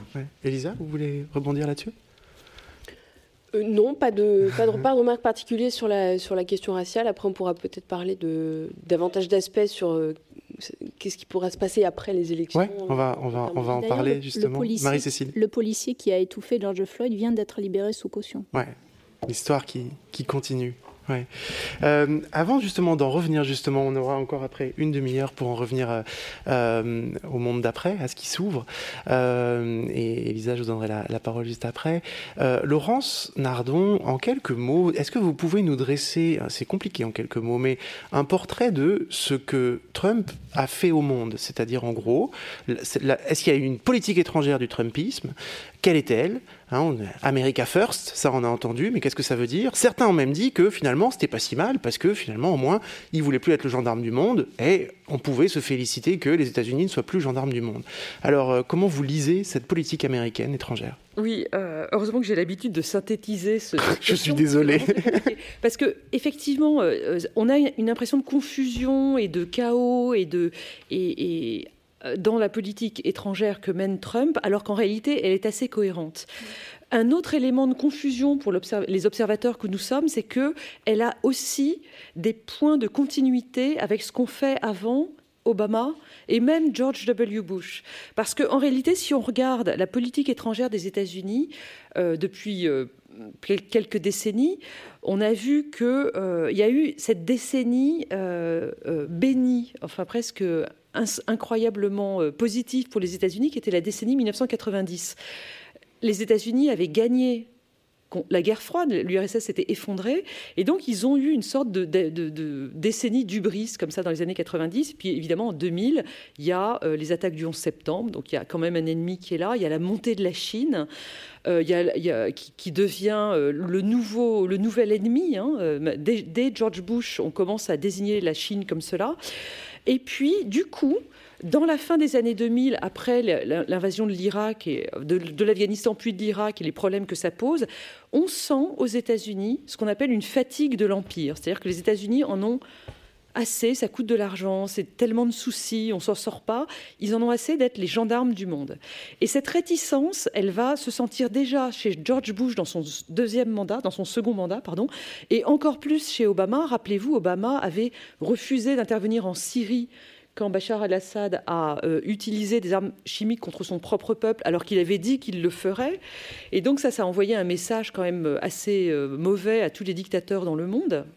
Bref, donc il y avait déjà cette, envie de retrait aux États-Unis qu'on sentait. Et puis arrive Trump, qui est évidemment lui aussi euh, euh, contre la, perpétuation d'un rôle de gendarme pour les États-Unis, mais avec lui, on est dans un, on, change de niveau, on change de braquet, parce que lui, il revendique complètement son refus du multilatéralisme, son refus des coalitions, parce qu'il a une vision du monde, alors là donc très cohérente, qui est une vision du monde comme euh, le décrit euh, Hobbes, le philosophe anglais, qui euh, alors Hobbes décrit l'état de nature, donc l'état de nature c'est avant la société. Chez Hobbes, l'état de nature c'est un état de violence, c'est-à-dire que c'est tout, chacun pour soi, tout le monde se bat, il n'y a pas d'ordre. Et c'est la société quand elle s'installe qui crée un ordre entre les humains pour qu'il y ait le calme. L'inverse de Rousseau, parce que chez Rousseau, euh, l'ordre naturel est au contraire un ordre paisible et c'est la société qui crée le malheur de l'homme. Mais chez Trump, c'est Hobbes la vision. Et il voit la société internationale comme un monde à l'état de nature où l'idée d'une coopération bénéfique à tout le monde, pour Trump, c'est impossible. Il y a forcément un gagnant et un perdant. Et du coup, voilà, voilà comment on décline la politique étrangère de Trump. Donc, je vais terminer ma réponse. C'est euh, une politique étrangère dans laquelle les alliances sont forcément aux dépens des États-Unis, parce que ça coûte cher. Euh, les autres gens doivent se débrouiller tout seuls. L'ONU, c'est une vaste blague, parce que de toute manière, ça sert à légitimer des dirigeants étrangers corrompus. Donc, euh, il faut se débarrasser de tout ça. Et donc, ça gouverne à peu près tous ces choix. Euh, je termine en disant que, attention, il y a des choses sur lesquelles un Biden élu ne reviendra pas. Parce que dans ce qu'a fait Trump à l'étranger, dans sa politique étrangère, il y a des choses qu'une administration Biden conservera. Par exemple. Et j'en cite deux, enfin les deux principales. C'est un, le, la fin du, libre-échange heureux. C'est l'idée que euh, on a vendu le libre-échange depuis les années 80 en disant que tout le monde allait en bénéficier. Or, malheureusement, on a, c'est mesuré, euh, c'est pas juste du fantasme. Les classes moyennes en Occident ont quand même pas mal trinqué avec le déplacement de pas mal de leurs usines. Alors il y a l'automatisation, enfin, je ne vais pas rentrer dans les détails, mais pas mal de leurs usines se sont déplacées dans des pays à main, à main d'œuvre moins chère, ils ont perdu leur emploi. Bon. Et ces gens-là ont le droit de vote et ils ont voté pour le Brexit et ils ont voté pour Trump. Donc il faut faire attention à ça. Mmh. Et Biden promet un libre-échange mieux encadré dans l'avenir. Donc on ne reviendra pas à un libre-échange dérégulé comme il y a eu ces dernières décennies. Premier, euh, premier caveat. Et deuxième caveat, évidemment, la Chine, qui aujourd'hui est reconnue comme le grand méchant par tout le monde aux États-Unis. Il, y a, à Washington, il y a un consensus bipartisan sur le fait que la Chine est vraiment un acteur néfaste. Et pour Biden, s'il est élu, ce sera même pire qu'avec Trump, parce que Trump euh, euh, attaque la Chine sur ses pratiques de prédation de la propriété intellectuelle des entreprises occidentales.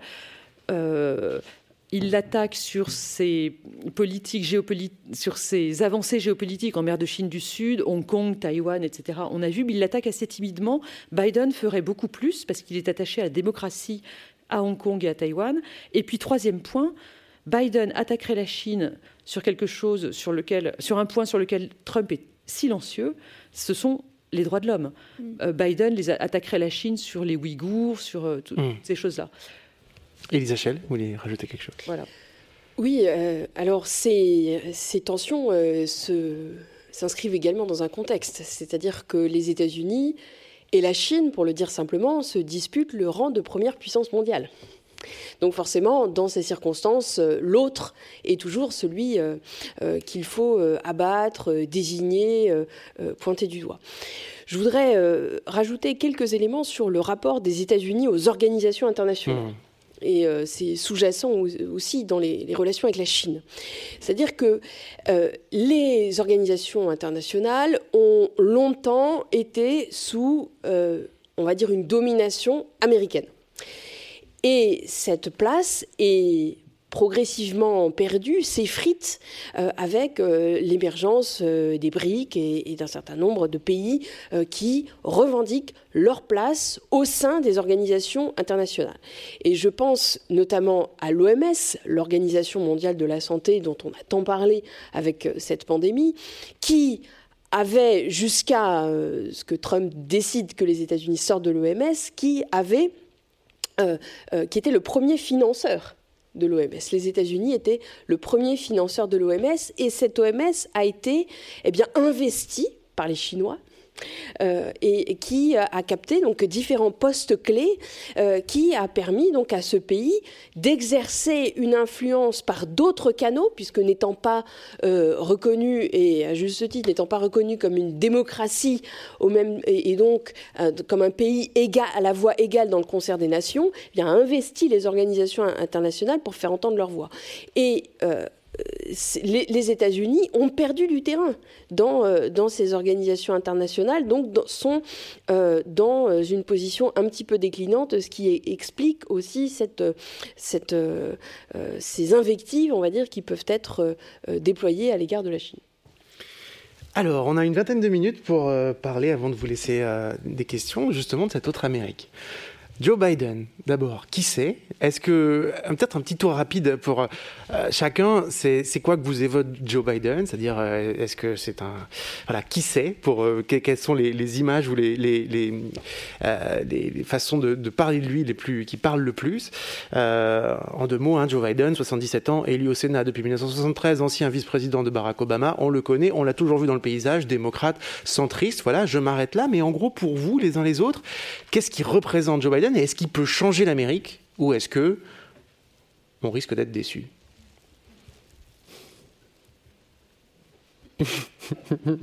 Vous me regardez tous? Chacun y passera. Non, non, pas de problème.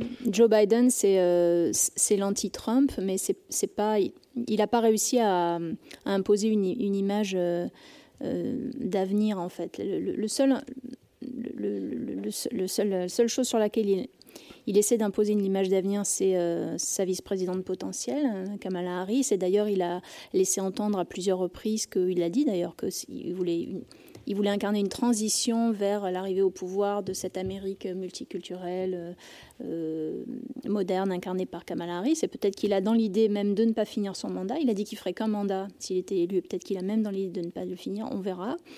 Euh, mais il représente, euh, même s'il a un petit peu quand même écorné cette image euh, au, fur et à mesure de la campagne, il représente le retour à avant, il représente le retour à, Obama. Trump, il a été élu, moi j'avais utilisé cette formule dans un précédent livre, comme, moi, Trump, c'était un peu le boomerang anti-Obama. C'était vraiment la revanche de, cette Amérique qui avait jamais supporté d'avoir un, président noir issu des élites de Harvard, etc. Mais Biden, c'est un peu la promesse de revenir à, de revenir à avant, mais quand même avec, euh, avec euh, les mobilisations militantes, avec euh, la campagne de Sanders, avec la manière dont la campagne s'est finalement, finalement mise en place. Il a essayé d'avoir d'avoir une image un peu plus moderne, d'avoir un agenda un peu, un peu, plus progressiste que ce qui était prévu au départ. Néanmoins, c'est quand même pas un candidat qui, qui incarne l'avenir, qui fait rêver, qui n'est qui, qui pas porteur d'un projet de changement comme pouvait l'être Obama, Obama en 2008 après 8 ans de, George W. Bush. Euh, et effectivement, c'est un vieux briscard de la politique. il valide d'une certaine manière un peu le, toujours le, récit un peu populiste de c'est hmm. toujours les mêmes, euh, issus des mêmes milieux. Hmm. Euh, toujours, Qui s'est beaucoup trompé dans sa carrière. Hein. Il l'a reconnu lui-même d'ailleurs euh, sur beaucoup de choses, notamment la, guerre en Irak, Papendiaï. Et c'était un peu le. En 2008, hein, quand Obama l'a choisi comme vice-président, c'était un peu celui qui devait rassurer l'Amérique blanche. Oui, c'est ça. Il a, il a jamais euh, été au, centre euh, de l'attention avant euh, cette campagne-ci. Il avait, si ma mémoire est bonne, été brièvement candidat aux primaires démocrates, d'ailleurs en 2008. Hein, mhm. Mais les choses ne s'étaient pas bien passées pour lui. C'est effectivement un vieux de la vieille de la politique qui a toujours campé sur l'aile centriste ou même franchement sur l'aile droite du Parti démocrate. D'ailleurs, quand il émerge au début des années 70, il émerge contre la gauchisation entre guillemets du Parti démocrate qui, culmine avec la candidature de McGovern en 1972 et, il y a une aile du Parti démocrate qui considère que cette candidature-là est vouée à l'échec. D'ailleurs, c'est vrai, McGovern est, écrasé par euh, Nixon euh, et, il construit sa carrière euh, comme sénateur du Delaware. Delaware, d'ailleurs, c'est un État mixte, hein. c'est un État qui est à la limite, hein, donc frontière Pennsylvanie d'un côté et puis Maryland de l'autre et qui est un État le sud de Delaware, notamment, est un État assez, assez sudiste. Hein, donc, c'est déjà un monde démocrate très euh, centriste. Et c'est un paradis fiscal.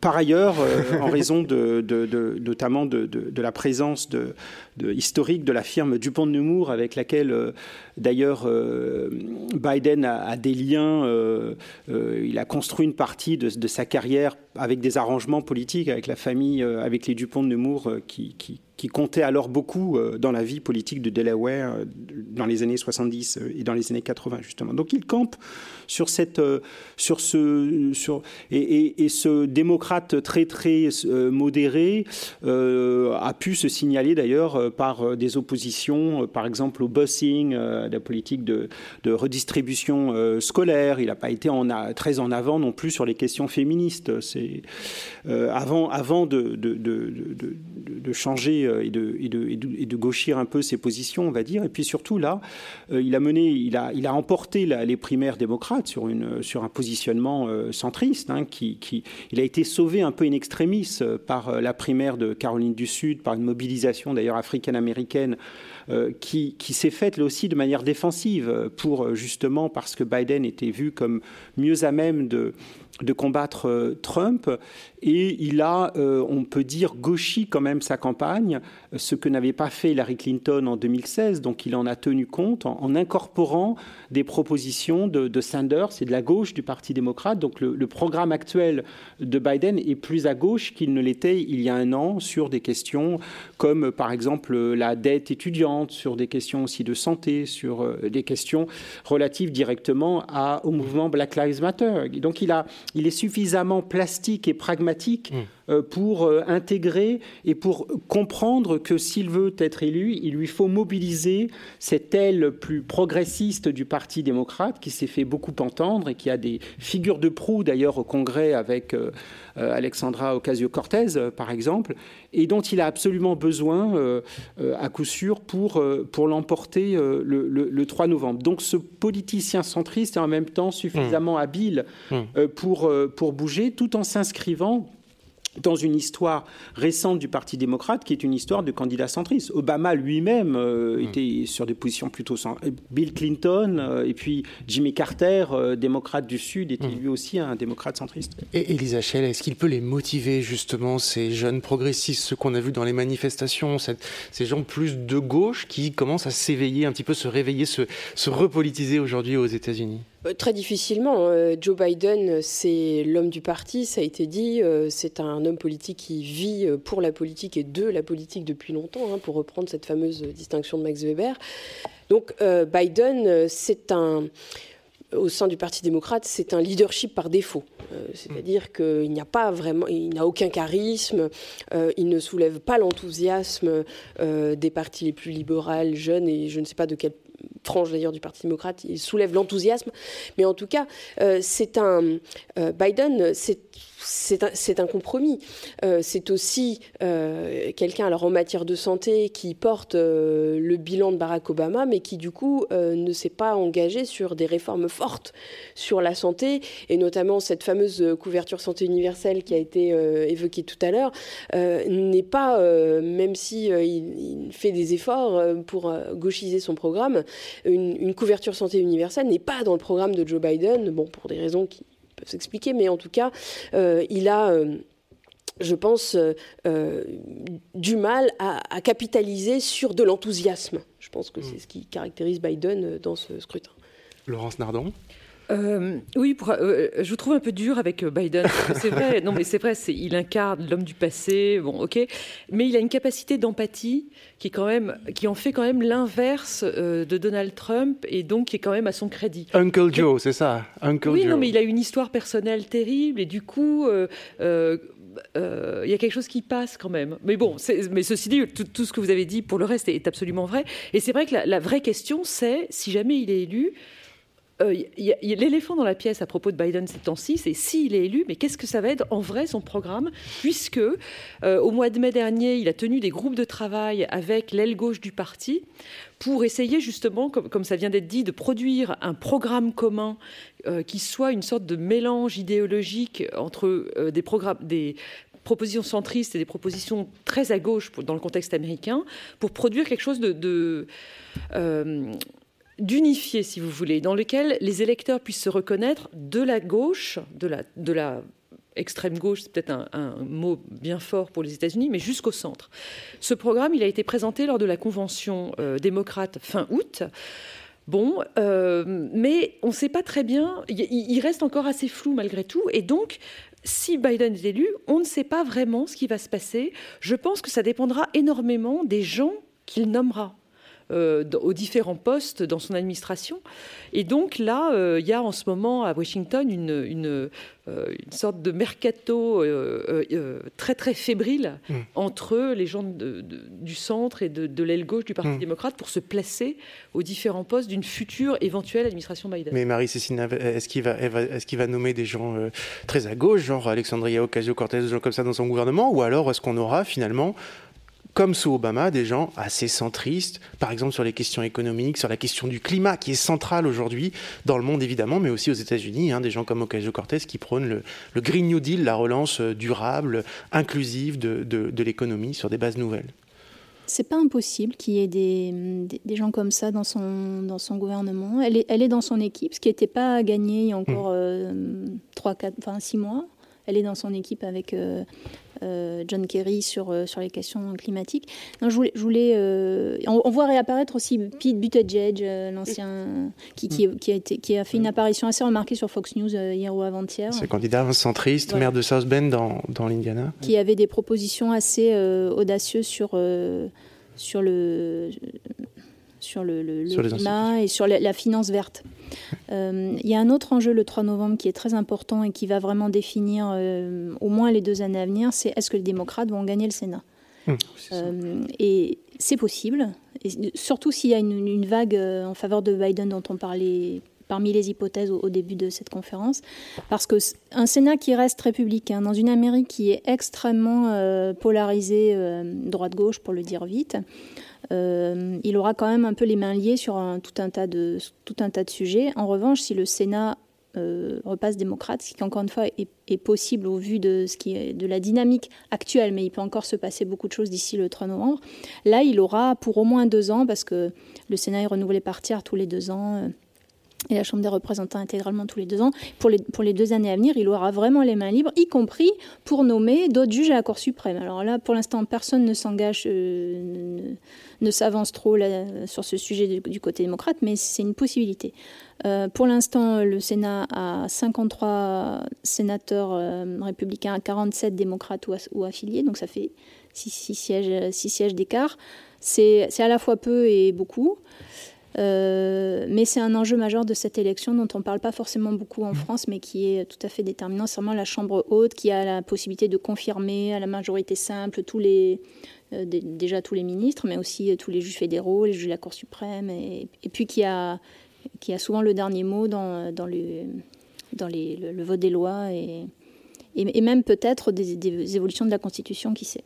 Voilà, bah merci beaucoup, merci infiniment. Euh, je vais rappeler euh, le nom de nos invités quand même pour que vous les représentez une dernière fois. Papendiaï qui est à côté de moi, qui sort en livre en début 2021, Pouvoir voter, euh, histoire du droit de vote aux États-Unis auprès de Sciences Po. Marie-Cécile alors pardon, Elisa Schell qui est près de moi aussi. Voilà, comprendre les politiques de santé aux États-Unis en 2019, un livre aux éditions École des hautes études en sciences, santé publique. Laurence Nardon dont il faut absolument écouter le podcast hebdomadaire Trump 2020. Euh, sur le site de Slide de l'IFRI et sur les plateformes de podcast. C'est aussi chercheuse à l'IFRI, euh, programme Amérique du Nord à l'IFRI. Et puis enfin Marie-Cécile Nave euh, de l'IRIS qui vient de sortir ce livre qu'on a là, qui sort mercredi. Voilà, donc bonne chance à ce livre. Merci à tous d'avoir été avec nous. Discussion très complète. Merci de nous avoir suivis. Venez d'écouter un podcast de la Bibliothèque nationale de France. Retrouvez les conférences, rencontres et créations de la BNF sur toutes les plateformes de podcast ainsi que sur le site bnf.fr.